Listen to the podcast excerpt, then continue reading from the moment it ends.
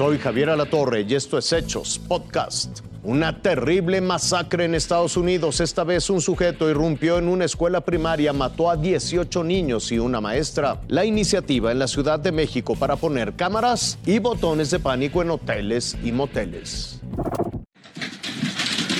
Oh, shit.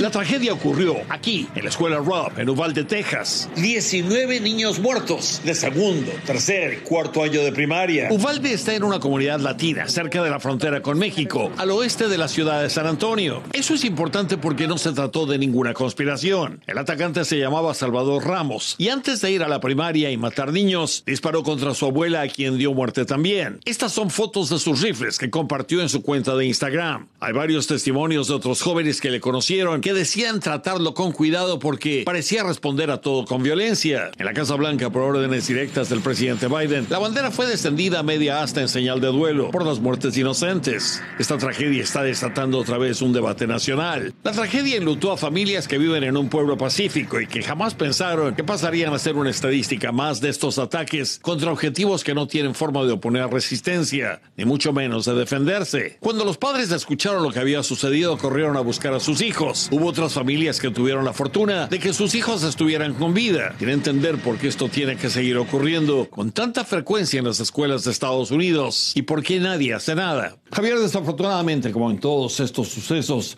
el número de muertes podría seguir cambiando en las próximas horas. Hay varios niños graves en el hospital y un par de adultos graves también. Entonces esto podría cambiar en las próximas horas. Algo también que ha ocurrido con todo esto es desatar nuevamente, como cada vez que esto ocurre, un debate nacional acerca de la disponibilidad de las armas de fuego en Estados Unidos. Pero no son solamente las armas de fuego, Javier. En esta ocasión, el atacante llevaba este tipo de armadura en contra de las balas que se ha fabricado y que se ha hecho para las Fuerzas Armadas y que desafortunadamente en todo Estados Unidos está a la venta para cualquiera que lo quiera comprar. Javier. Una iniciativa en el Congreso de la Ciudad de México está poniendo nerviosos a más de uno. Se trata de la propuesta de instalar cámaras de seguridad y botones de pánico en todos los hoteles y moteles de la capital del país. Esto dicen los diputados locales para tratar de inhibir el delito. En los hoteles y moteles no nada más se dan feminicidios, sino también se dan secuestros express, eh, robos y asaltos. En medio de la polémica, los legisladores salieron al paso y tuvieron que aclarar que la iniciativa no considera que las cámaras de videovigilancia sean colocadas en espacios íntimos. No, únicamente es un botón de pánico. Quizás la cámara deba de estar eh, al momento del registro. Para los hoteleros de la Ciudad de México, la propuesta es bien vista, siempre y cuando las nuevas cámaras estén colocadas en áreas como pasillos, comedores y recepción, pero nunca en habitaciones.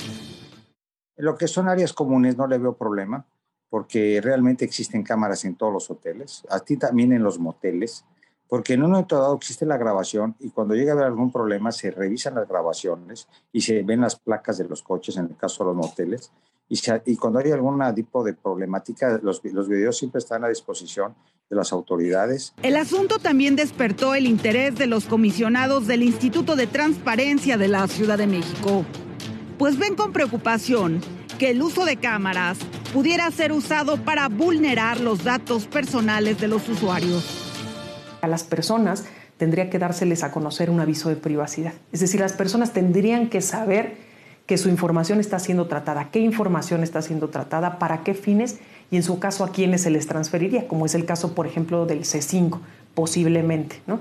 Entonces, esto sí sería muy importante si es que se llegaran a instalar cámaras en pasillos, que las personas lo sepan. Por su parte, especialistas en seguridad muestran algo de recelo en torno a la colocación de cámaras al interior de los establecimientos. Y es que no descartan que algunas imágenes pudieran ser usadas para cometer otro tipo de delitos. Aquí el riesgo es, pues quizá que alguien hiciera una, este, digámoslo así, una sustracción de la información, un robo de esta información y con ello podríamos tener quizá otros crímenes como son la extorsión, el chantaje, Y quizá también lo que hemos visto, los criminales lo que hacen es a través de la cámara pueden en algún punto del tiempo perfilar a sus víctimas. La iniciativa todavía no se presenta formalmente ante el Congreso local, pero se espera que desate una dura polémica, sobre todo porque los expertos insisten en que antes de aprobar cualquier dictamen se debe garantizar que algo tan importante como los datos personales de los ciudadanos estén completamente a salvo. Javier. Hasta aquí la noticia, lo invitamos a seguir pendiente de los hechos.